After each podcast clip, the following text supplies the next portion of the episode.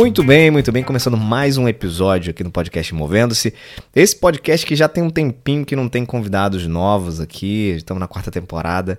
Uma temporada um pouco atípica e com agendas meio loucas, mas sempre tentando produzir alguma coisa para vocês, ainda que com um intervalo maior, mas sempre tentando encontrar pessoas interessantes ou trazer algumas pílulas de conteúdo nas resenhas que eu sempre busco trazer aqui para vocês.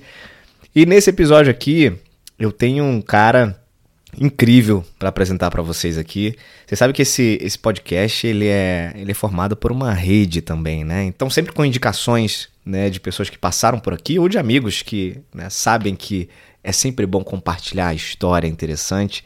E teve uma pessoa que já passou aqui por esse podcast que foi a Tássia, Tássia Sena. Tássia, beijo para você, viu? Obrigado pela indicação. Que é do Daniel de Oliveira. Daniel, cara, super legal ter você aqui, direto de Blumenau, Santa Catarina, que vai contar um pouco aí do seu Movendo-se. A Tássia, quando falou comigo, ela falou assim: Éder, tem uma pessoa para te, te apresentar, cara, que assim, é, ele é o exemplo de Movendo-se. Lembrei logo do podcast, lembrei de você, você tem que conhecer. E aí a gente marcou, marquei um papo com o Daniel, a gente se conheceu, o cara realmente é super do bem, uma história incrível aí. E que vai compartilhar um pouco com a gente aqui para gerar inspiração, insight, que é isso que esse podcast faz, né? Fazer você borbulhar a tua cabeça aí, repensar em algumas coisas da tua vida e contribuir para o teu processo de decisão, para o teu processo de crescimento, de amadurecimento como ser humano, como indivíduo, como profissional. É para isso que esse podcast existe.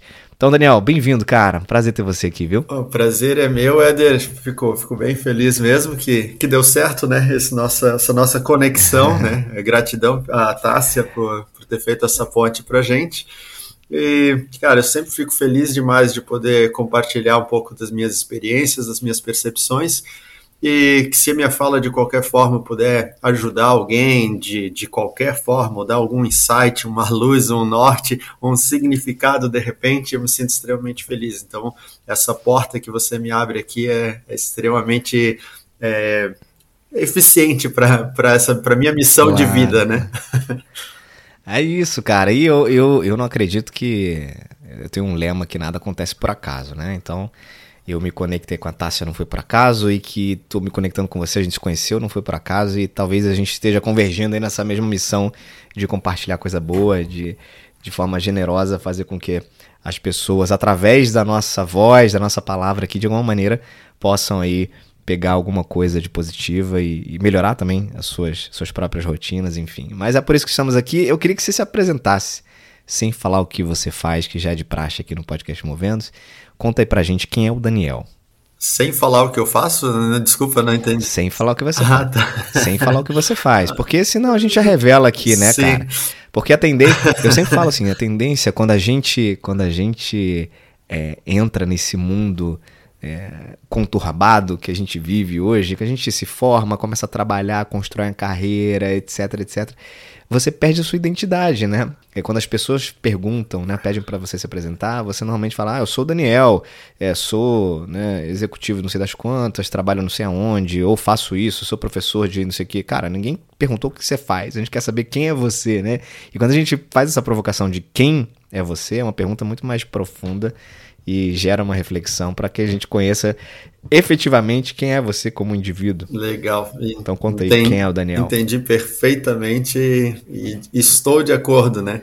De que nós não somos o que nós fazemos, né? Nós, na verdade, eu sempre falo, Total. sempre falo que, que eu não sou, né? Eu estou, né? Então, estou. Também, perfeito. Estou nessa, nessa vida como um inconformado, talvez. E, uhum e sou, estou um cara que enxerga as limitações, as dificuldades como oportunidade de crescimento e desenvolvimento.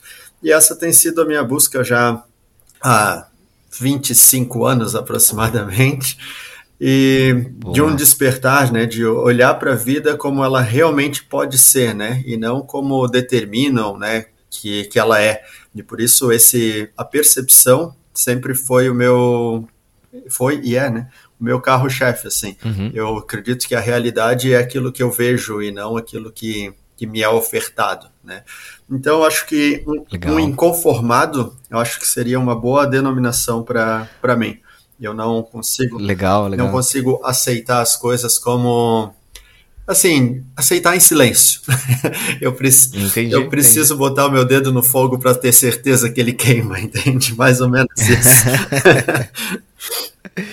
e, e, quanto isso, e quanto isso é, contribuiu, né, já pegando um gancho no que você está falando, né, quanto essa tua é, inconformidade com a vida, é, esse, esse querer né, provar, testar até o, até o limite, quanto isso te formou o, o, Daniel, enfim, a pessoa que você é hoje, né?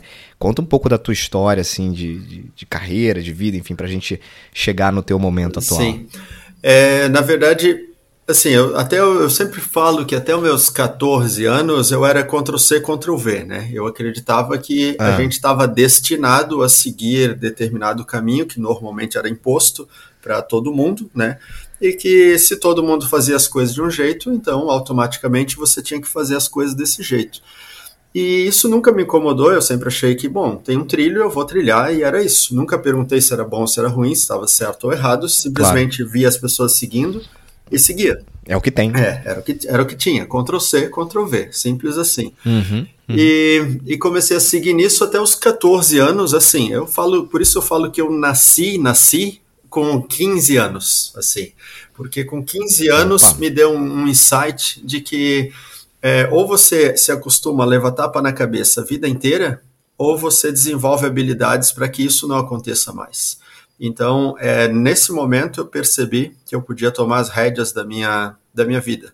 E eu comecei a trabalhar para isso. Entendi. Houve um fator específico, houve uma situação que, que gerou esse despertar ou foi enfim, coincidentemente na cidade de forma aleatória? É, foi, é uma convergência de situações, né, de conflitos em casa, de familiares, com conflitos escolares, né, com as pessoas na escola, tá. uma, uma gama de fatores isolados, né, que convergindo se transformaram num Big Bang, né, mais ou menos assim. Uhum, uhum. E, e, claro que não foi da noite para o dia, né, foi uma mudança de uma percepção aqui, um observar diferente ali, uma atitude a mais em determinados pontos e que foi forjando uma mentalidade diferente, né. E então eu, tá. comecei a ler sobre tudo. Então o lugar que eu mais ficava na, no colégio era na biblioteca. E eu comecei a ler sobre. Primeiro comecei a ler sobre poesia, descobri que, que existia é, mensagens ocultas nas entrelinhas dos poemas, dos grandes poetas principalmente. Desco Olha descobri só. que existiam é, segredos escondidos em entrelinhas de muitos compositores até hoje, né? E, come uhum. e comecei a olhar para esse pro oculto, né, para as coisas que estavam escondidas e que não estavam à mercê de todo mundo, ou, ou pelo menos das pessoas que estavam no Ctrl C, Ctrl V não conseguiam enxergar essas coisas. E, Perfeito. e nessa época também eu era muito frágil fisicamente, onde eu não conseguia correr uma volta num campo de futebol sem caminhar. E eu pensei, hum. cara, não posso ser limitado assim. A minha mente está indo e o meu corpo está ficando. Então eu preciso ser mais forte. Eu comecei a treinar, treinar primeiro levantamentos de peso, e aí comecei a fortalecer uhum. e, e, equilibrar a minha mente e o meu corpo. Né? Primeiro era somente corpo, ainda não tinha nenhuma espiritualidade envolvida. E quanto mais eu uhum. estudava, quanto mais eu lia, quanto mais eu treinava fisicamente, mais vontade eu tinha de fazer as coisas. E nessa época eu descobri que nós funcionamos como um dínamo, né? Que quanto mais nós nos movimentamos, mais nós temos vontade e energia para continuar nos movimentando. E quanto mais parados nós ficamos, né, mais inertes, menos vontade de, de agir nós temos, né? E esse é o Ctrl C, Ctrl V. Isso para tudo na vida, pra né? tudo é, na vida.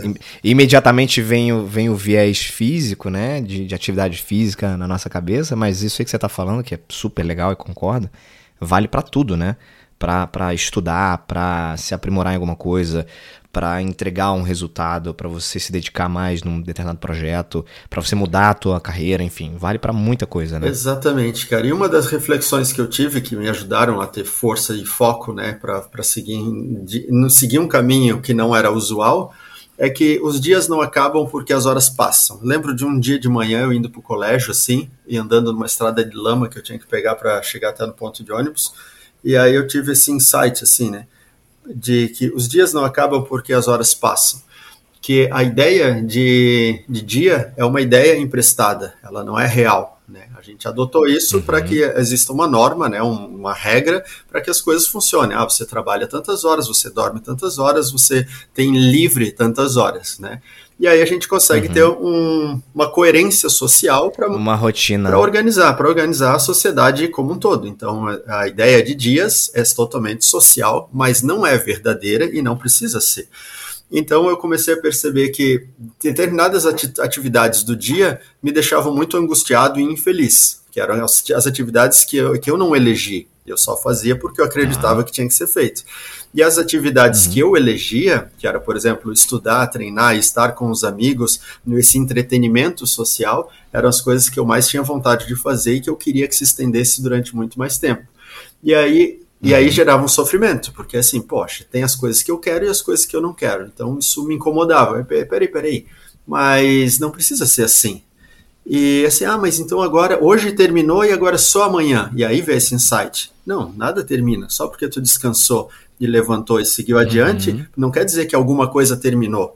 E aí isso mudou a minha percepção sobre a realidade e mudou a minha percepção sobre o meu comportamento diante as coisas que eu gostava de fazer e as coisas que eu não gostava de fazer. E nessa idade eu percebi que é, dificuldade e sofrimento não, não são sinônimos, né?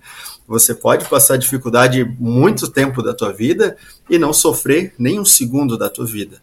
Quando você elege algo, por exemplo, é, um exercício físico, ele dói, né? ele te desafia, te sim, machuca sim. de verdade e te traz o crescimento que você busca, por isso você faz. E, e, quando você aceita as consequências dos teus atos, você não lamenta. E se você não lamenta, então não existe sofrimento. Você abraça a dificuldade e se desenvolve. Por exemplo, quanto mais uhum. você estuda, mais inteligente você fica. Então, os fins justificam os meios, e você sabe que uhum. abrir mão do, de festas, de entretenimento e lazer para estudar alguma coisa, por exemplo, vai te levar para onde você deseja. Então, tá tudo certo, você abraça esse caminho, abraça as dificuldades e não vai sofrer, não vai reclamar e segue em frente. Imagina, imagina um moleque de 15 anos olhando e falando sobre essas coisas com as pessoas ao redor. Óbvio que, que se eu já era o patinho feio, eu virei, eu virei um patinho feio numa bolha. Olha lá o maluco do Daniel. É, exatamente. Isso, ah, eu fui chamado de louco durante muito tempo da minha vida, até o ponto de eu chegar a me questionar ah, sobre a minha sobriedade, né, sobre a minha sanidade. É mesmo? Sim, de, desse jeito mesmo, sabe? Porque chegou num ponto que uhum, meus pais uhum. não falavam mais comigo, sabe? Eles olhavam para mim meio com cara de decepção, porque que, que, que, que, tem de errado com esse moleque, sabe? Não, não conseguia, as uhum, pessoas não conseguiam uhum. conversar comigo. E, na verdade, assim, eu nunca mudei esse jeito, eu simplesmente aprimorei. Sim, e sim. aquilo que parecia sim. loucura durante muito tempo da vida mudou de aspecto hoje em dia. Eu fico muito feliz por isso. Não, e você usa provavelmente isso, você vai falar daqui a pouco, mas você usa isso a teu favor, inclusive, para contribuir com outras pessoas, né? Ex exatamente. Porque é, tem uma frase que eu gosto muito, que é do Oswaldo Montenegro, que ele diz: Quantos defeitos sanados com o tempo eram o melhor que havia em você? E uhum. muitas pessoas têm, têm um, um, diferencial, algo extraordinário dentro de si, só que quando elas comentam ou a, expressam isso para o público em geral, para as pessoas que cercam, as pessoas se assustam, porque essa idiosincrasia, essa peculiaridade do indivíduo causa um desconforto, e as pessoas não gostam de se sentir desconfortáveis, logo elas oprimem aquilo que é diferente. E aí, para que você não seja oprimido, você acaba engolindo aquele teu diferencial como se ele fosse algo ruim, né?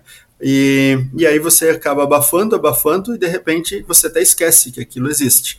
E aí, e na verdade, quando você faz isso, você abre mão do teu grande diferencial, da tua originalidade e daquilo que, que faz, faria com que você manifestasse a tua essência nesse mundo, né? E isso é uma coisa que a gente tem muito falta Legal. hoje como o Raul Seixas diria, né? Hoje a gente tem muita estrela, mas tem pouca constelação.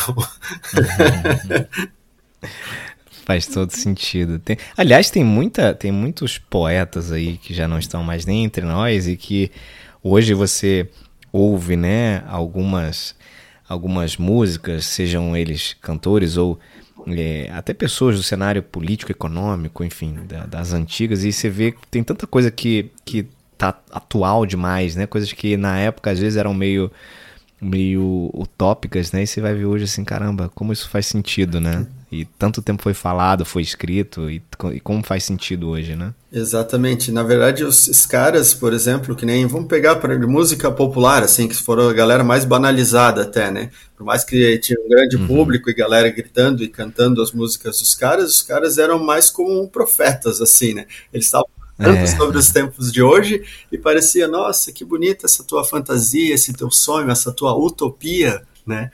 E, Uhum, e aí chega uhum. nos dias de hoje, você ouve as letras e você, caraca, mas o cara tá falando de agora, cara, ele tá falando desse comportamento nosso aqui. E na, né, então era praticamente um profeta contemporâneo, né? E que não, não recebeu o valor que deveria, né? Mais que tenha recebido sim, muito, sim. uma legião de seguidores, de fãs, mas não pelo mérito que, que merecia, né? Sim, sim. E aí, beleza, você foi lá, é, falou, cara, eu não, esse mundo não é, não é o que eu acredito, essa não é a forma como, como eu quero lidar com, com a vida real. E aí, cara, você foi crescendo, você foi se desenvolvendo, se tornou adulto. Como é que as coisas aconteceram para você? Né, porque imagino que o padrão né, social eh, esperado não deva ter sido a sua, eh, o seu tom, né? Ou seja, vai lá, estuda, faz o terceiro né, colegial, faz o vestibular, entra numa faculdade, passa quatro, cinco anos, começa a trabalhar. Como é que foi para você o processo? É, não, foi, foi diferente, foi diferente, porque no ensino médio eu fiquei Imaginei. totalmente rebelde, né? E eu falo rebelde e não revoltado, né? Que nunca dá para confundir as duas coisas, né? A principal diferença, tipo, o revoltado, a gente tem muitos revoltados hoje em dia. O revoltado ele só quer derrubar aquilo que está sendo imposto. Mas beleza, então tira Sim. o que está sendo. É o reclamão, né? É. Reclamão. E aí tu passa, tu passa a chave pro cara, beleza, agora é você que manda. Ah, mas peraí, mas não sei como fazer. E aí, o que, que você faz? Esse é o revoltado, entende? Que não ajuda em nada a sociedade, na verdade atrapalha muito. E o rebelde não. O rebelde ele tem um plano muito bem arquitetado, para assim, ele não concorda com algumas coisas, outras ele pode adotar e incorporar, mas ele tem um plano de como ah. poderia ser melhor. Né? Como poderia ser melhor? Eu adoro dizer sempre que nada é tão bom que não possa melhorar. Né? E eu acho que a gente sempre pode fazer melhor. Não importa quanto excelente Verdade. tu tenha sido, mas você ainda pode melhorar. Então não se acomoda, não se acomoda, não se conforma, né? E aí, só que assim, eu era um rebelde e eu tive um amigo que ele conseguia enxergar as coisas do mesmo jeito que eu e a gente se juntou e tudo que um doido precisa é de alguém que concorde com ele. e, nós, e nós dois começamos a causar problemas no colégio. A gente comprou um, hum. um maço de, da folha de branca lá do chamequinho, lembra daquelas folhas brancas de papel sim, ofício, né? Sim, sim. Uhum. Pegamos sim. pincel atômico e começamos a escrever frases de, de anarquia né, e liberdade, né? E colar pelos ah. muros da, da, da escola, começar a colar dentro da sala de aula, para que outros alunos pudessem ver aquilo que a gente estava vendo. E óbvio que ninguém entendia o que a gente estava fazendo. E aí chegou no ponto da diretoria chamar a gente e perguntar se a gente era de alguma seita, de alguma religião, que estava pedindo para a gente fazer isso. Imagina.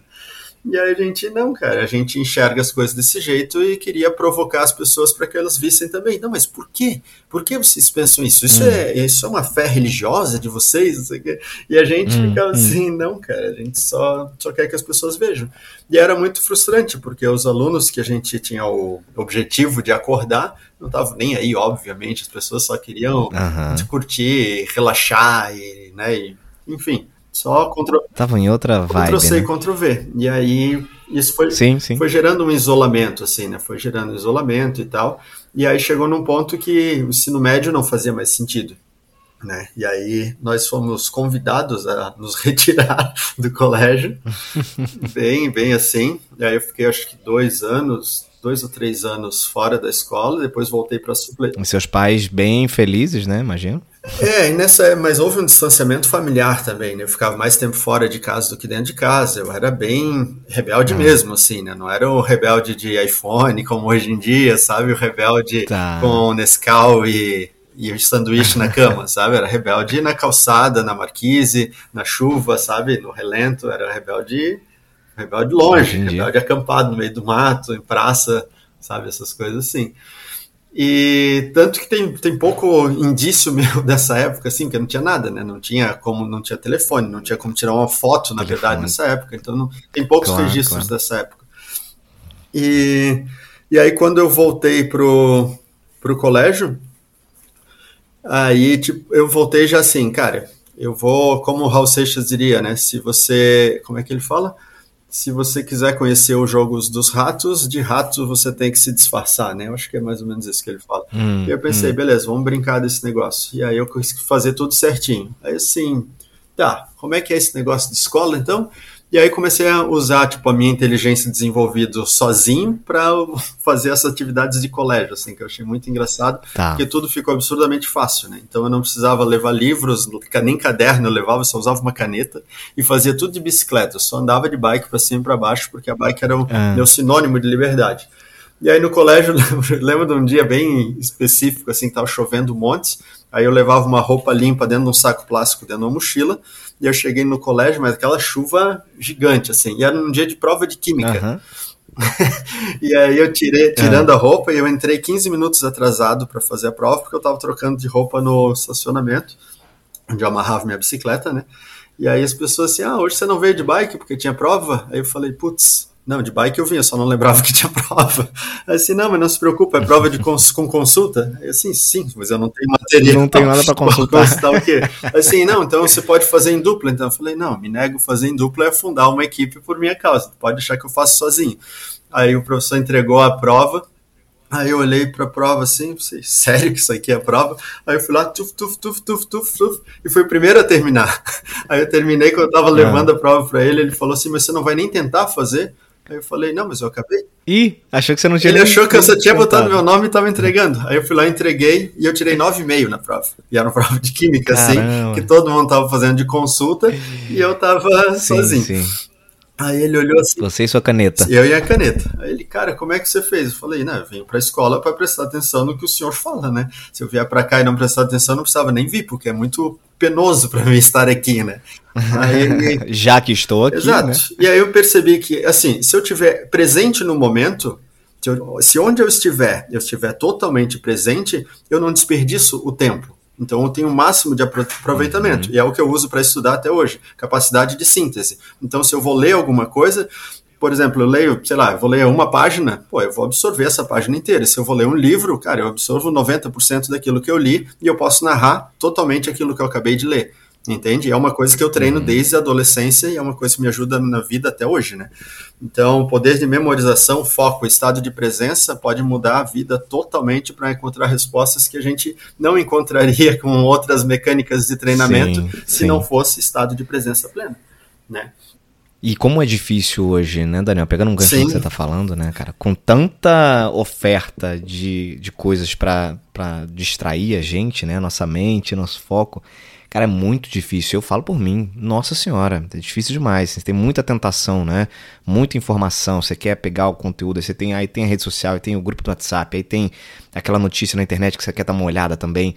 Cara, tem tanta coisa que você pode né, desviar o teu foco que, putz, tem que ter uma disciplina realmente muito grande, cara. É, e era da informação, né, cara? E esse é o momento mais perigoso, a coisa mais perigosa dessa era da informação é, é o acreditar que conhecimento e sabedoria são as mesmas coisas. Tipo, uma coisa que me assusta, uhum. me incomoda bastante hoje, é que como qualquer pessoa tem qualquer resposta no celular na mão, assim, você pergunta qualquer coisa pro cara, o cara não lembrou de imediato, ele vai no celular e encontra aquela resposta. Isso. Então, nesse momento, ele começa a atrofiar a capacidade de, de raciocínio e, me, e, memorização. Ele está desperdiçando as habilidades que ele tem. E aí vai dependendo cada vez mais do celular. E por acreditar que conhecimento e sabedoria são a mesma coisa, ele tem um tópico de informação e ele vai dizer: Ah, eu já sei sobre determinado assunto. Não, meu amigo, você, você leu um tópico. É toda informação que você tem, é um tópico lido. sabedoria é quando você tem a capacidade ou oportunidade de experienciar determinada situação. E aí você se tornou sábio. Você estudou, Perfeito. adquiriu hum. conhecimento, beleza, agora vamos praticar esse conhecimento adquirido. Isso eu escuto sempre assim: ah, coloquei minha meta para 2022, que eu vou ler um livro por mês. Então, no final do ano, eu vou estar com 12 livros. Aí eu, eu, lembro que um amigo meu não parava de se gabar por, por fazer isso. Na verdade, não era 2022, foi 2020 que ele fez isso, esse, esse amigo específico, né? E, ele, e aí ele ficava se gabando, oh, já li seis livros esse ano, já li seis livros. Eu falei, ah, é, que legal. E quanto você conseguiu aplicar de algum desses livros que você leu? Aí ele, como assim? Para que você leu os seis livros? Era entretenimento? Era só distração? Matando tempo? Ou você quis realmente adquirir alguma sabedoria sobre isso? Aí ele não conseguiu uhum. responder. Aí eu falei, não seria mais interessante você ler um livro e conseguir experimentar, experienciar exato, aquilo, exato. conhecimento adquirido? Aí ele, puxa, nunca tinha pensado dessa forma. Pois é, pois é, nós precisamos de mais sábios no mundo e menos é, é, cultos, né? Não sei como chamaria as pessoas que têm muita informação e pouca prática, né? Claro, pode ser culto, pode claro ser. que o estudo é, é, fundamental, óbvio, né? Você precisa ler, precisa de muito conhecimento, mas precisa ter a hora da ação, né?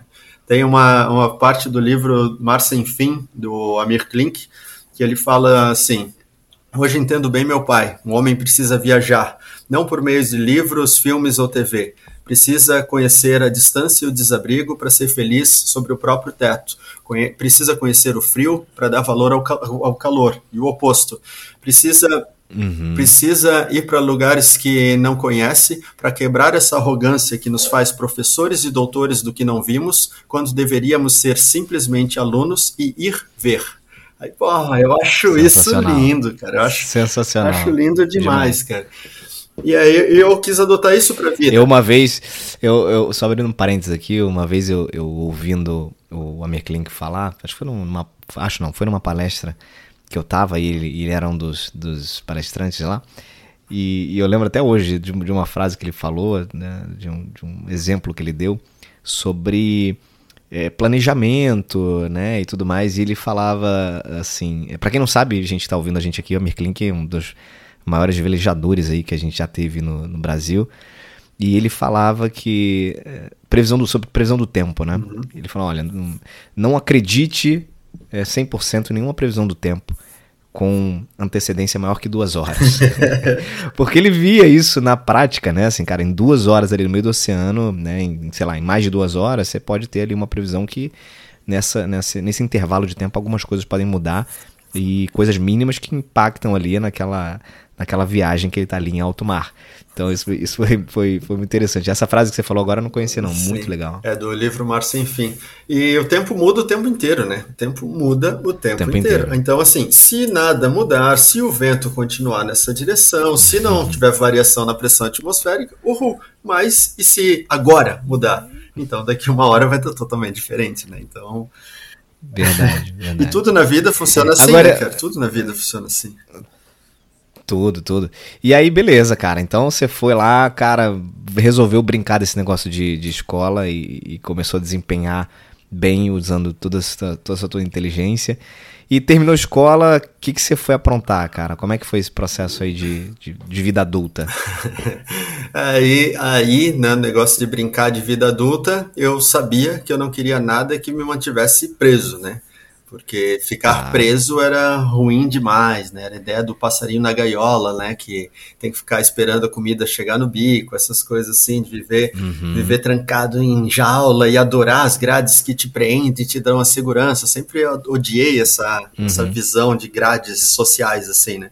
E aí, o que eu fiz? Juntei meu amigo e mais alguns seguidores já nessa época e, uhum. e fui morar na praia, numa comunidade e vender artesanato, vender artesanato na praia, né? Fazia, aprendi a fazer pão, pão caseiro, aprendi a fazer ah. crochê, aprendi a fazer é, artefatos de argila, né, e cerâmica e vendia essas coisas uhum. assim, né? Tinha uns do grupo que faziam pulseira, cordãozinho, essas coisas, cada um do grupo fazia alguma coisa diferente, né?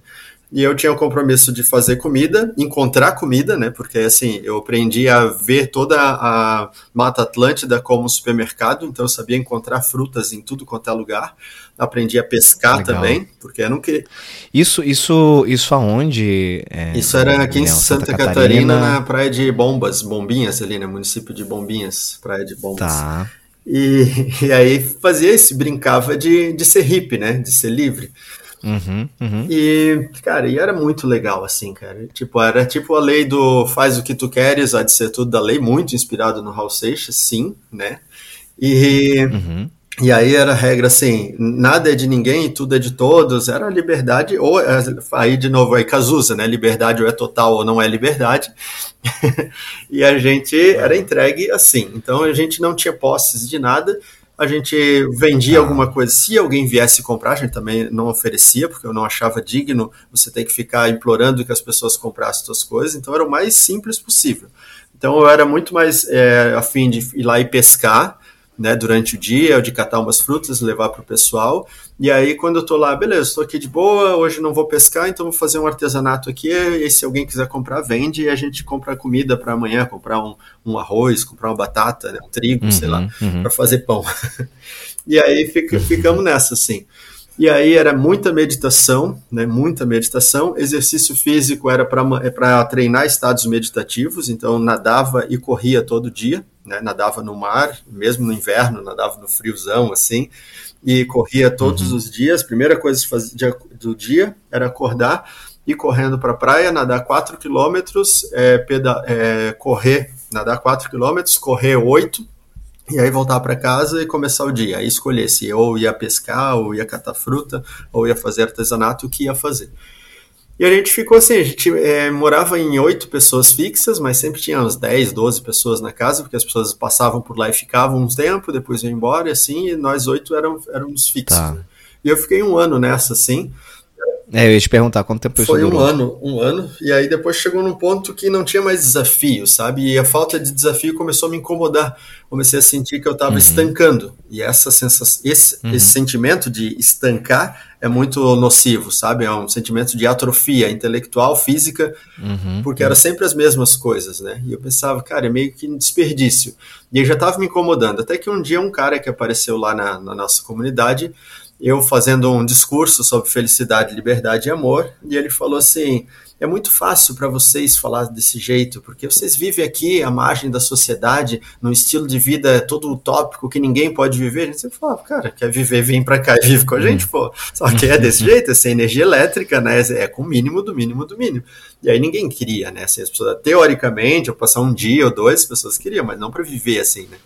E aí, só que aí aquilo que ele falou me incomodou, assim. Eu pensei, poxa, ele, ele, ele concluiu dizendo assim: queria ver se você fosse para a cidade, tivesse que pagar conta, pagar boleto, se estressar, como uhum. é que você ia fazer? Uhum. Aí eu olhei para ele e disse: aceito o teu desafio. E aí, não deu um mês disso, dessa conversa, e eu vim para cá.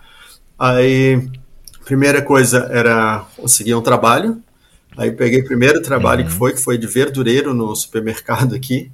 E aí peguei uhum. uma kitnet para alugar e, e aí esperei virar o, o semestre, fiz o vestibular para entrar no curso de educação física.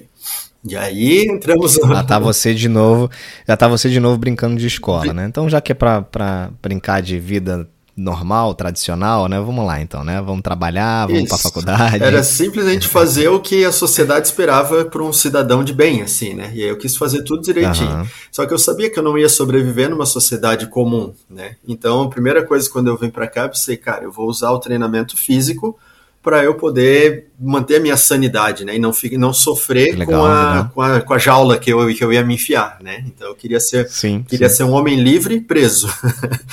e, e aí, eu, quando eu consegui meu primeiro salário, eu já me matriculei numa aula de natação. E aí comprei uma bicicleta bem simples para pedalar. E comecei a treinar natação, ciclismo e corrida. Mas aí eu, eu dormia uhum. três a quatro horas por dia e todo o tempo livre que eu tinha eu treinava, sempre treinava. Eu era magro, feito um raio, assim, era muito magro. E treinava muito, aí não comia carne, porque não que eu fosse vegano, vegetariano, mas porque eu aprendi a não comer carne, porque carne era caro, né? E a carne era o que eu pescava quando pescava. E aí carne bovina, carne uhum. vermelha, nem pensava, porque era muito caro. E aí comia basicamente só frutas e verduras, né? Comia bem pouco industrializado, e aí, cara, o corpo era extremamente seco. E eu tinha muita uhum. energia para fazer tudo e tal. E aí, quando eu entrei na faculdade, as coisas começaram. A, eu comecei a ser medido e testado, né? Porque antes eu era, o, eu era o cara, mas sozinho, não tinha referência, né? E aí na faculdade, exato, exato. aí pegava, ah, quem corre a 100 metros mais rápido, quem salta mais alto, quem é mais habilidoso uhum, nos esportes coletivos uhum. e tal. E eu na faculdade decidi, cara, tudo que tiver, tudo que me for ofertado, eu vou ser o melhor. E aí eu me programei desse jeito, não importa, mesmo que eu nunca tenha feito na vida, eu vou ser o melhor. E eu comecei a fazer Boa. isso e foquei que esse era o ponto, e eu tinha que ser o melhor em tudo. E eu fui para ser o melhor em tudo, e fui, obviamente. E aí, depois de um tempo, como eu já era, eu era, sei lá, 4, 5 anos mais velho do que os alunos em geral, então eu tinha mais contato com os professores do que com os alunos, né? Os alunos eram muito Ctrl-C, uhum, Ctrl-V e me uhum. irritavam profundamente, comportamento padrão de aluno, assim.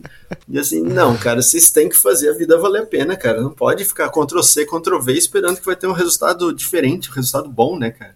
Isso me incomodava e eu era muito. Eu estava sempre discursando, sempre falando, sempre inflamando as pessoas e sempre sendo muito odiado, obviamente. e, e, os professores ficavam cada vez mais incomodados comigo. Assim, peraí, peraí, mas está falando aí faz algum sentido? Porque eu tinha que demonstrar, né? Não adiantava falar. Eu tinha que demonstrar. E aí, quando eles vinham me testar, as coisas eram diferentes. E aí eu na prática também Eles viam, viam que eu estava praticando o que eu estava dizendo, né? Eu estava exemplificando, uhum. né? E, uhum. e aí, nessa época também, eu ganhei de presente um livro que era O Ultramaratonista, né? Que era história do americano, que corria distâncias maiores que 100 quilômetros. E eu pensei, tá aí, tá uhum. aí. Tá aí um bom desafio. Olha aí, uma boa ideia. Exatamente. E aí eu pensei, cara, quando eu fizer essas coisas que ninguém nem. Uma, eu, eu que já estava no meio não sabia que existia, né? E imagina as outras pessoas. E aí eu pensei, quando eu fizer esse negócio que é tão fora, as pessoas vão ter que me ouvir, elas vão ter que prestar atenção no que eu estou dizendo. E eu comecei, Sim. eu caí nessa e não parei mais. Comecei a fazer isso, demonstrar e demonstrar. Isso, isso tem quanto tempo, Daniel? É, desse livro, 14 anos. 14 tá. anos. Uhum. E... e aí você começou então nessa, nessa. Tomou essa decisão, cara, eu quero fazer isso aí, eu quero me testar nesse negócio aqui é, de ultramaratona e vamos ver no que que dá. E aí você começou a se dedicar a treinar, enfim. Isso, e aí eu, lembrei da frase do Walt Disney, eu gosto do impossível porque lá a concorrência é menor. uhum. E aí como eu não conhecia ninguém que fazia essas distâncias aqui no Brasil, né? Aí eu comecei a pesquisar e a internet não era nem perto do que ela é hoje. E aí Sim. eu comecei a pesquisar e achei um vídeo só, né? Que era uma reportagem do, Glo do Globo Esporte, se eu não me engano. Globo Esporte, que passava sábado, né? Sexta-feira à noite, sei lá. É, era um jornal da Globo sobre esporte. E, e aí tinha essa reportagem de um cara que fazia umas corridas de 217 quilômetros. Aí eu, poxa, eu vi um hum, brasileiro hum. assim. E aí eu comecei a falar com os caras, aí ele, ele com esse cara, ele falou, não, existe um calendário no Brasil e tal, ele me passou, e aí eu fui para uma corrida de quem corre a maior distância em 24 horas. É. E aí lá eu tive a oportunidade de conhecer esse cara pessoalmente, e ele me contou, ele já fazia provas fora do Brasil e tal, e ele me contou... Quem que é? Qual o nome Márcio dele? Márcio Vilar, um carioca. Márcio Vilar, conheço o ah, Márcio. Sim, Márcio claro, Vilar. claro. Já foi já foi palestrante no, de, um, de um evento que eu organizei, ah, então. um TEDx Barra da Tijuca. O Márcio tem uma história. O Márcio foi crucial para as coisas incrível, que eu fiz, né? Foi incrível. crucial. Ele me inspirou de muitas formas, assim. Primeiro com a, com a corrida, depois quando ele escreveu o livro, depois com as palestras. Uhum. E eu pensei, cara, esse cara, porque ele era totalmente fora do estereótipo de qualquer atleta comum, né? Cara, uhum, ele começou uhum. a correr depois de velho, ele era fora de forma pra caramba. E no... É, o, Mar, o Márcio, o Márcio, ele, na palestra dele, ele fala isso, né? Ele começou a correr, num, ele tomou essa decisão num dia que ele tava é, com sobrepeso e ele tava esperando o ônibus num ponto de ônibus e o ônibus passou, é, chegou, né? Passou, parou um pouco na frente, à frente do, do ponto. E ele foi correndo, lá todo meio desajeitado, com sobrepeso, e não conseguiu né, subi no ônibus e ele falou, cara, ele falou, daquele dia em diante eu decidi na minha vida, eu não quero isso para mim. Sim. E começou a, treinar, a correr, enfim. E hoje é um, um do, no Brasil um dos, dos ultramaratonistas mais conhecidos. Exato. E, e aí eu pensei, cara, é, é isso, né? Porque quando você faz alguma coisa que é fora da, da curva, você ganha o direito da voz, né? Você ganha o direito de falar. Uhum, e, uhum. E eu sempre achei que as coisas que eu dizia eram muito importantes. Só que ninguém queria ouvir. Quem quer ouvir uhum. um moleque? Ninguém queria ouvir. Quer ouvir uhum. um moleque falando sobre é, existência do universo, sobre é, imortalidade, sobre transcendência. Ninguém quer ouvir sobre essas coisas, né? Não aqui. Né? Talvez lá no, no Oriente, sim, mas não aqui no nosso, no nosso Brasil. Sim, sim. E, e quando eu comecei a fazer essas coisas tal, e aí, lá com o Márcio, o Márcio ganhou de mim fácil, assim, nessa prova e tal E eu comecei a participar de várias corridas e perdi as corridas, né? Eu nunca, eu nunca ganhei nenhuma. Não, ganhar eu ganhei uma de 24 horas, ganhei duas de 24 horas e uma de 6 horas. Os meus melhores resultados correndo, hum. assim, né? E, mas tudo aqui dentro do Brasil, né? Uma corrida muito expressiva, assim, né? E e isso gerava é, bastante conflito, assim, porque as pessoas me viam falando e como elas não conheciam ninguém que fizesse, elas achavam que eu era o melhor do mundo naquilo que eu fazia, né? E eu falava, não, cara, Entendi. eu sou só um cara que faz, né? Por mais que vocês não conheçam, eu só, eu só faço. Não, sou, não, não tem tô, referência. Não estou né? dizendo que eu sou o melhor do mundo, eu sou o melhor da minha cidade, com certeza, entende? e, só que aí as pessoas, elas idealizam, né? Não, mas não é você que fala que pode fazer tudo e tal, então como é que tu não ganha desses outros caras aí, né? Poxa, e as pessoas e eram aí? extremamente cruéis, assim, comigo, sabe? Extremamente cruéis. Uhum. E eu pensei, cara, é um processo, óbvio, esses caras estão muito tempo na minha frente, né? E eu vou ter que claro. aprender a fazer, eu cometia muitos erros, né? Não é que eu não tivesse capacidade física, né, ou psicológica para fazer, mas eu cometia muitos erros, né? E principalmente porque, como eu era muito forte, eu era muito, muito forte. Só que a minha força, ela se sobrepunha principalmente à minha espiritualidade. E eu ficava esperando que o meu uhum. corpo fizesse tudo sozinho. E aí vinha muito, dava muito conflito. Até eu conseguir alinhar o corpo, a mente e o espírito, foram muitos anos, assim, muitos anos, anos, né?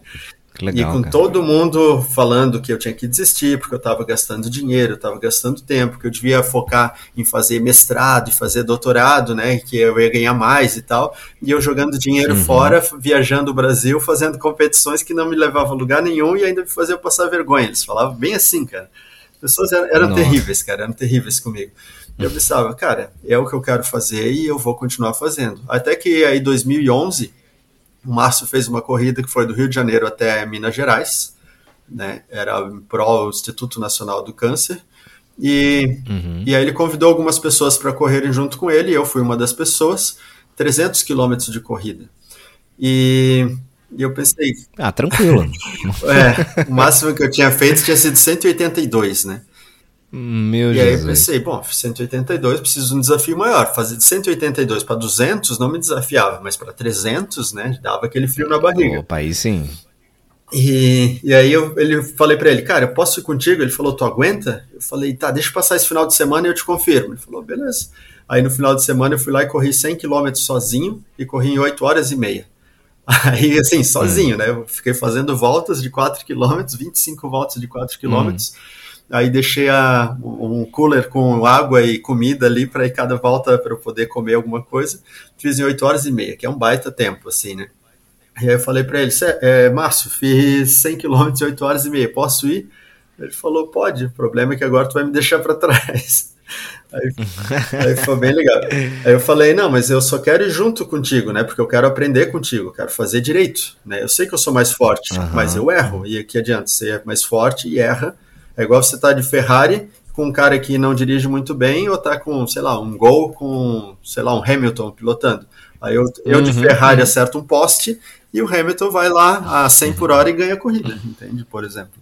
Enfim, e, e aí um dos convidados era nada mais, nada menos que o Ultra Sérgio Cordeiro, que era o único brasileiro da história a fazer ultra triatlo. Então ele não só corria uhum. ultra distâncias, ele pedalava ultra distâncias e nadava ultra distâncias. E nadava. E aí, cara, durante 44 horas nós fizemos esses 300 quilômetros e os dois me contando histórias sobre as façanhas deles. E eu fiquei apaixonado por isso, pensei, cara, é isso que eu quero fazer. E o Sérgio Cordeiro também tinha palestras, né? E também viajava o mundo é. todo eu pensei, cara, é isso, eu quero fazer o que vocês é fazem. Aí. E aí a vida começou. Puta, que legal, cara. Aí você começou então, isso e, e, e, nessa fase aí, tem quanto tempo isso? Isso, esse, isso aí, esse, esse fato foi 2011. 2011. Caraca, 11 anos. Entendi. É. É 11 anos. Então, há 11 anos o, o triatlo entrou na tua, entrou na tua vida. Exato, exato. Só que aí tinha. Que na verdade não foi nem o triatlo, né? O triatlo era muito tranquilo, né? É. Era ultra triatlo. Sim, né? isso foi abril, abril de 2011. Foi essa corrida dos 300 quilômetros. E aí, em agosto de 2012, eu fiz o meu primeiro meio Ironman. Que é, tinha aqui, a gente tinha aqui ah. na Praia de Penha, na, na Avenida Beto Carreiro, aqui em, em Santa Catarina.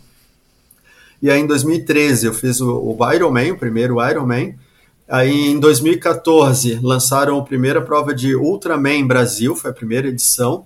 E aí só participava convidados, né? E como ninguém me conhecia, óbvio, não fui convidado, mas convidaram. Não foi convidado. Convidaram o Sérgio Cordeiro. E aí eu, eu pude ser staff do Sérgio Cordeiro, ajudar o Sérgio na, na prova. E aí, Boa. uma das regras dessa prova é que se você participou como staff em um ano, no ano seguinte você pode ser atleta, mesmo sem ter currículo.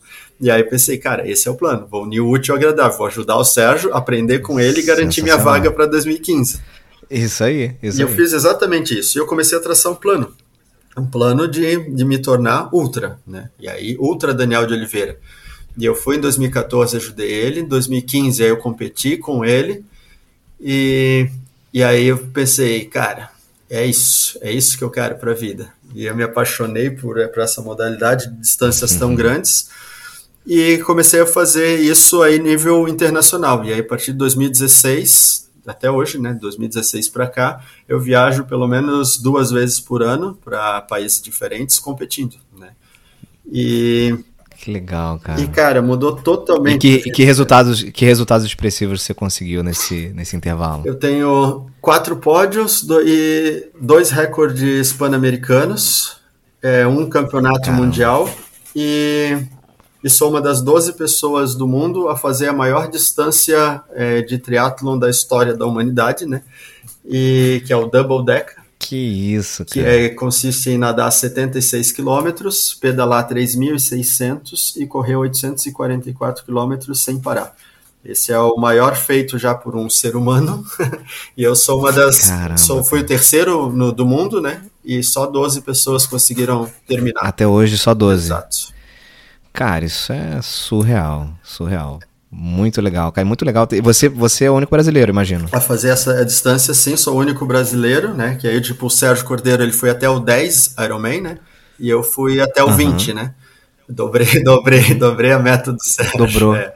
E, Nossa senhora. E aí tinha é, americanos e mexicanos que já tinham feito, mas eu pude superar os, as marcas deles, né? E aí por isso eu tenho o recorde pan-americano dessa distância. E... Imagino. Cara, me diz uma coisa, assim, tô, tô cansado aqui só de, de pensar nessas distâncias, mas você falou um negócio muito legal, o Daniel, que ao longo do tempo você aprendeu que é, existe uma tríade importante nesse processo, que é do corpo, da mente e do espírito, né? Isso. E, e eu imagino que para você conseguir esses resultados que você conseguiu até hoje, essa tríade tenha funcionado muito bem. Mas é, se você pudesse tangibilizar um pouco, né, para mim e para quem está ouvindo a gente, de qual é o, o principal aprendizado, ou melhor, é, de que forma nós, né, seres mortais, não que você não seja, mas como é que a gente, como é que cada um de nós pode trabalhar essa tríade é, para conquistar coisas, né, que às vezes a gente julga que são complexas, difíceis de serem alcançadas, mas que talvez essa tríade faça com que cada um consiga de alguma maneira se superar, independente em que, né? Cada um tem sua o seu o seu muro para pular, né? A sua o seu obstáculo, o seu objetivo.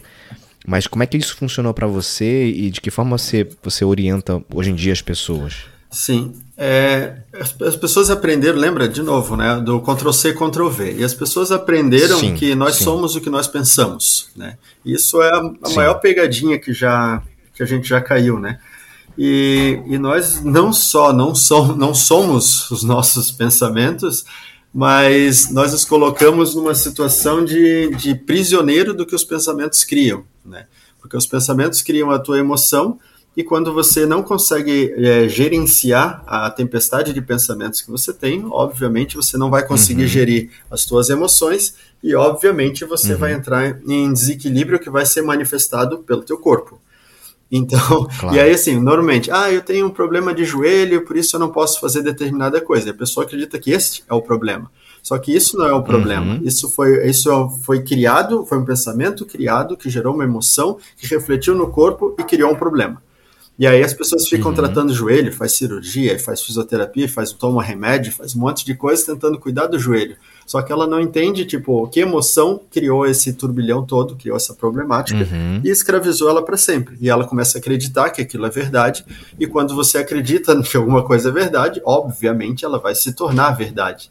E eu digo, uhum. se você tem a opção de, de, de, ser, de acreditar que você é bom ou que você é ruim, por que você vai é, pensar contra você mesmo?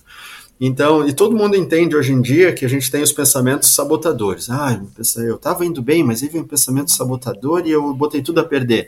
Desandou tudo. Todo mundo entende isso como se fosse uma ciência absoluta. Mas as pessoas uhum, têm uma uhum. dificuldade uhum. absurda para entender que elas têm os pensamentos promotores, os pensamentos que constroem, que criam a realidade e abrem portas onde antes as pessoas só viam paredes.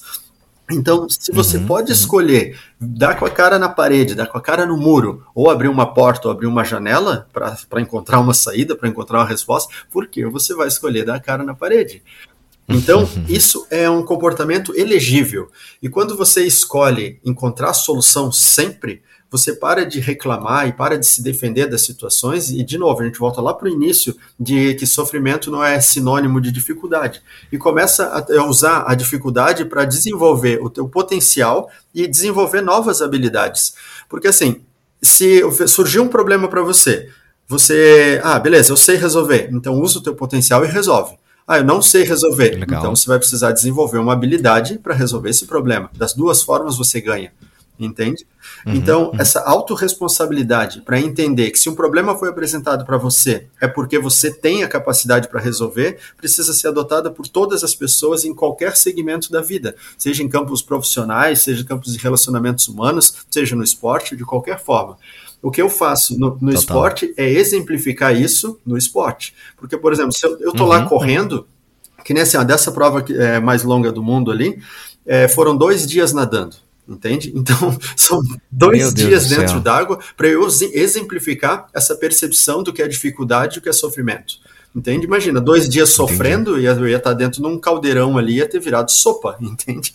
Mas como uhum, eu transformei a dificuldade em potencial, então eu desenvolvi habilidades, eu falei, cara, eu aprendi a nadar ali naqueles 76 quilômetros. Porque ou eu nado ou eu não saio dali. E fui obrigado a fazer. E eu fui o segundo a sair de dentro d'água, entende? Então, no esporte eu não tenho margem de erro. Ah, eu acho que deu. Não, você tem o resultado para mostrar uhum, ou não tem? Uhum. Na vida não é tão, tão rígido dessa forma, porque se você cometer algum uhum. erro, dificilmente vai ter alguém ali que vai lá fora, desclassificado, cartão vermelho, está expulso. Entende? O negócio vai demorar muito mais tempo. E a maioria das vezes, o juiz que vai te expulsar ou não é você mesmo. Entende? E aí vem a autorresponsabilidade. Entendi. E eu, eu, falo sempre, estado de hiperlucidez, que é estar acordado. Estar acordado não quer dizer que você está de olho aberto e, sei lá, olhando para a televisão, olhando para o nada, entende? É perceber uhum. o que está acontecendo no momento presente. Se você está lendo um livro, o que você está lendo?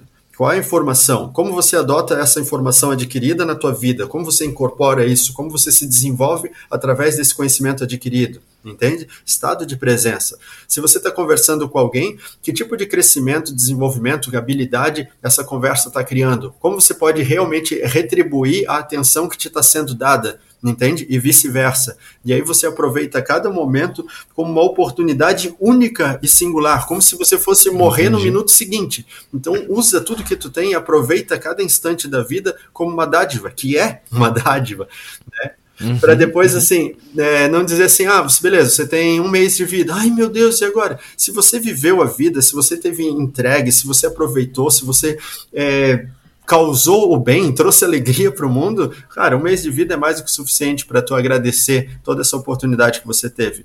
Mas, se você é simplesmente deu Ctrl C e Ctrl V na vida, e eu te disser, você só tem mais 10 anos de vida, você vai entrar em pânico porque você nunca fez nada, sei lá, em 50 anos, o que, que você vai fazer em 10?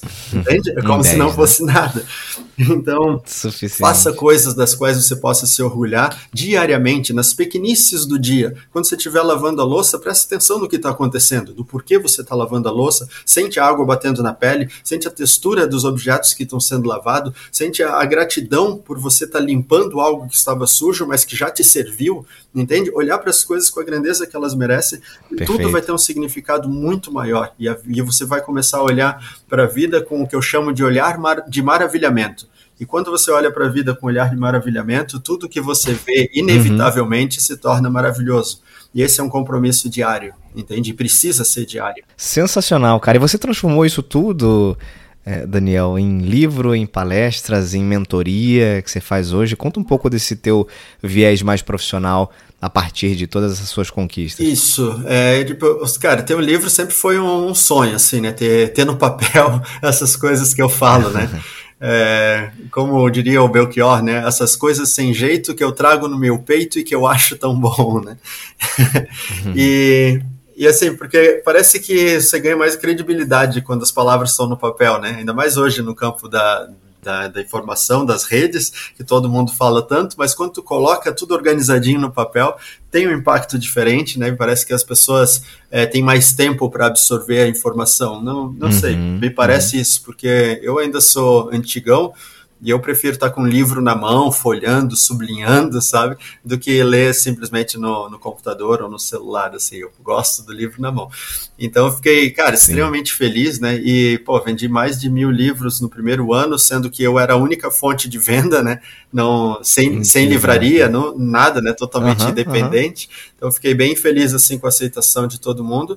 As palestras é uma coisa também que me deixa absurdamente feliz, porque cara, as, as pessoas me pagarem, né, para ouvir eu contar a história que eu, das coisas que eu criei, né, do caminho que eu segui, que não foi uhum, nada fácil, uhum. né, que foi, pode ter uhum. sido ridicularizado durante boa parte da vida, e, e, hoje poder viajar o país todo contando essa história e motivando as pessoas e fazendo a diferença na vida delas e ajudando com que, ela, que as pessoas mudem suas vidas ou dê o upgrade né, na, na própria vida uhum, e realize uhum. coisas que antes pareciam impossível, isso me deixa feliz demais, né?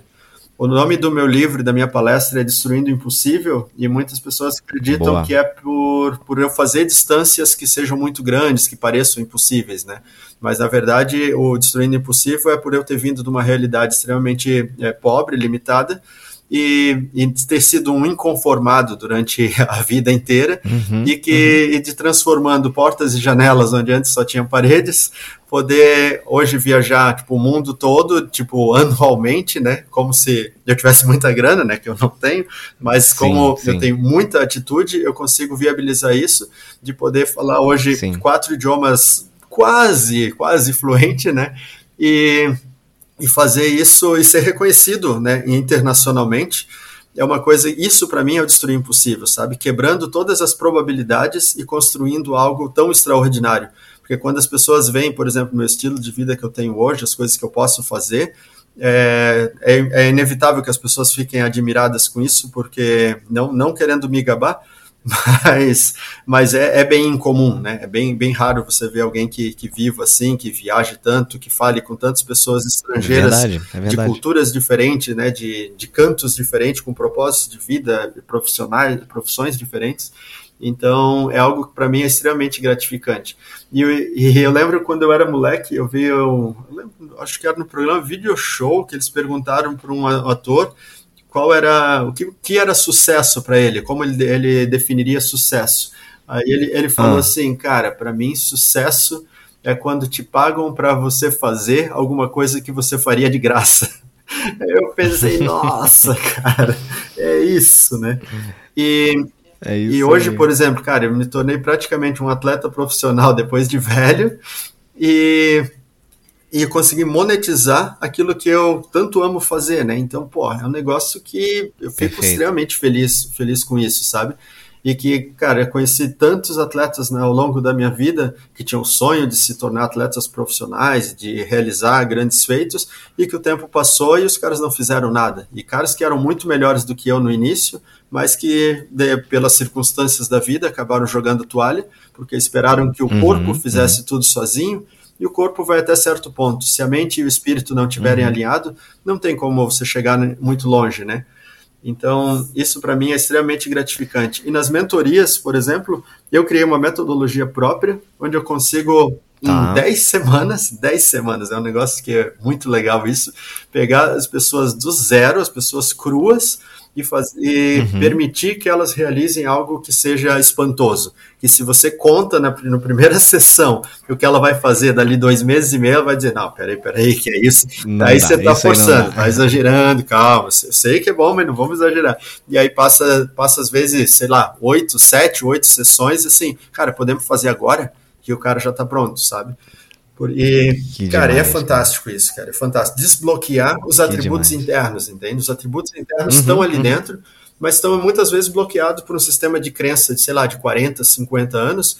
E assim, cara, uhum, desbloqueia uhum. isso e você vai ver que você sempre usou o corpo como uma desculpa, a idade como uma desculpa, o tempo como uma desculpa, sim, o dinheiro sim. como uma desculpa, e foi acumulando desculpas e acreditando que isso tudo era verdade. E quando você acredita que é verdade, então é verdade.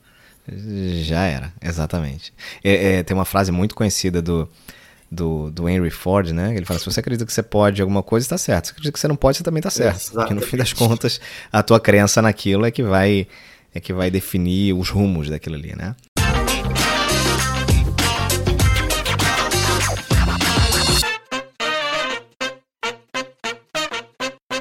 Cara, sensacional, Daniel. Cara, muito bom, muito bom ouvir todo esse teu percurso. A gente conversou nos bastidores, mas eu não fazia ideia, né, de toda essa, essa tua trajetória aqui. Tô, tô impressionado com, com todo o contexto. E estamos chegando na reta final do nosso bate-papo, aqui também de praxe no, no podcast Movendo-se. Tem algumas perguntas clássicas no final. Cada temporada mudam-se as perguntas e eu mudo um pouquinho para variar. E nessa temporada eu queria te fazer aqui, para a gente fechar, é, três perguntas. Pode ser? Claro, tá preparado? Sempre. Não tem gabarito, hein? Não tem certo nem errado. Beleza. É, a primeira dela é a seguinte: nos últimos cinco anos, no que, que você ficou melhor em dizer não? Ah, seguramente pro, pro conforto, né? Seguramente pro conforto. Tá. Porque para fazer as coisas que eu faço, é, não dá para ter conforto, né? para vir, uhum. virar à noite, por exemplo, que é um dos mecanismos de treino que me permite fazer as coisas que eu fiz, né, de virar dias, semanas em ação, é, não dormir, né? Então, é, dormir, por exemplo, quatro dias por semana em vez de sete, por exemplo, né? Quatro. Meu Deus. É, não tem conforto nenhum, né? Na época de frio, por exemplo, é, nadar no mar gelado no inverno, é, pedalar no meio da BR, no meio do trânsito, arriscando a segurança uhum, e tal. Uhum é totalmente desconfortável, né? E entendendo que é no desconforto que, que, que se cria, que se adquire o crescimento, o desenvolvimento. Então, entender isso de uma forma muito é, prática né, e realista, eu acho que, que é o principal, assim, boa. sabe? Boa, boa. E se você pudesse viajar no tempo, o que você faria diferente, Daniel? Eu acho que eu teria começado antes. teria começado antes, cara. Poderia ter feito um pouco mais de quilômetros, eu acho, porque a partir do momento que eu comecei, eu fiz tudo que eu quis fazer, de quando eu quis fazer, tá, sabe? Tá. Mas o que uhum, eu mudaria uhum. seria antes. boa, boa. E para a gente fechar, o que ou quem foi responsável por você se tornar a sua melhor versão? Cara, teve uma pessoa, assim, claro que teve o Márcio Vilar e o Sérgio Cordeiro, né, que foram muito importantes, mas é, lembra que eu falei que a minha sanidade chegou a ser colocada em prova, né? E teve um cara que ele, eu conheci ele no período do início da faculdade, segundo semestre, eu acho, terceiro, que ele era de Minas Gerais, ele era um psicanalista, e ele me, ele me apresentou e colocou nome aos bois numa prática que eu fazia aqui, eu não sabia que já existia e achava que era parte ah. da minha loucura, que chama bioenergética. E eu fui lá para Minas Gerais e passei um mês lá na casa dele, exercitando e desenvolvendo a bioenergia, né? E, tá. e ele me justificou que aquilo que eu estava fazendo era real e não tinha nada a ver com loucura, mas eu estava acessando campos da mente que eram pouquíssimo conhecidos, né? E, e por isso não tinha como conversar com pessoas, é, por exemplo, na universidade aqui da minha cidade, que as pessoas nunca ouviram falar disso, e eles, obviamente, sim, por sim. não conhecer, eles iam dizer que eu era louco, né? E, e, aí ele falou, cara, sobre essas coisas você vai conversar com pouquíssimas pessoas e eu fico feliz demais por ter te conhecido e por você estar aqui. E, e ele disse: Você é o corredor mais lento que eu já treinei. Mas isso não tem uhum. problema, porque força bruta a gente encontra em qualquer lugar, mas um coração e um espírito forte é o mais raro de encontrar, e isso você tem de sobra. Então, por isso você pode ser um campeão.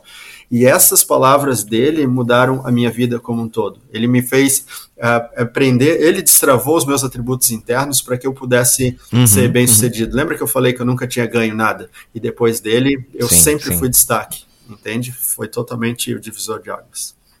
Era João Roberto, João Roberto de Souza o nome dele. Ele ainda está vivo e ainda vive lá, só que hoje ele não treina mais ninguém. Entendi, entendi. Maravilha. Senhoras e senhores, Daniel de Oliveira, cara, que demais te conhecer, Daniel. Espero que a gente se encontre aí em algum momento para não para fazer o que você faz, porque para mim tá um pouco difícil, mas depende de dar uma corridinha, nadada de leve, 500 metros de cada, pode, pode ser? ser. 500 de natação, 500 de corrida, 500 de pedalada, só para não passar em branco a experiência, mas muito legal te conhecer, muito legal conhecer a tua história, tenho certeza que quem tá ouvindo a gente até agora aqui conseguiu aí se inspirar demais né, no que você faz e especialmente em como você construiu esse enredo da tua vida e como você se transformou para melhor, né? Apesar de lá atrás ser muito desacreditado, né? Por uma convenção é, da sociedade e tudo mais. Então é muito legal ver a tua história nesse sentido. Queria que você deixasse teus contatos, cara. Como é que as pessoas fazem para entrar em contato contigo, ou para saber da mentoria, ou para eventualmente comprar o livro, contratar para palestra?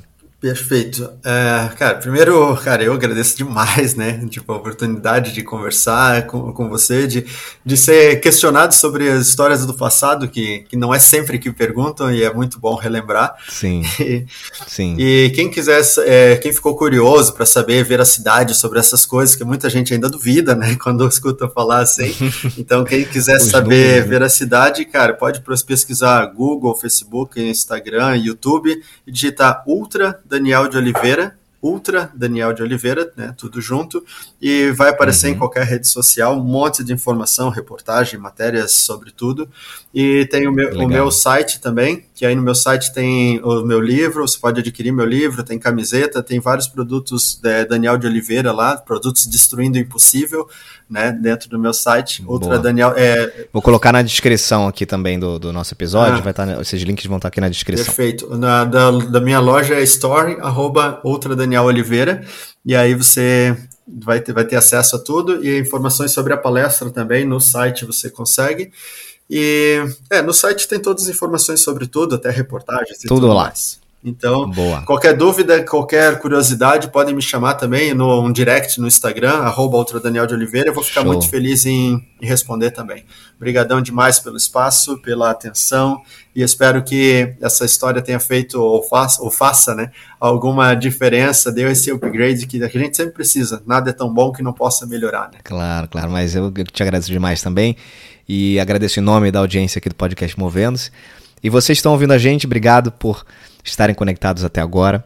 Se quiserem bater um papo como é, sequência dessa conversa inspiradora aqui, também podem mandar mensagem para mim, para o Daniel, que a gente vai responder com o maior prazer. Se mantenham conectados aí nas redes sociais do Movendo-se, arroba Movendo-se, tudo junto lá no Instagram. O meu e-mail é eder.monteiro.movendo-se.com, sempre aberto para mensagens, críticas, elogios, indicações de pessoas interessantes para eu conhecer, para eu conversar, para trazer aqui para outras pessoas conhecerem também outras histórias inspiradoras. E é isso. Vou ficando por aqui. Beijos e abraços. Até mais.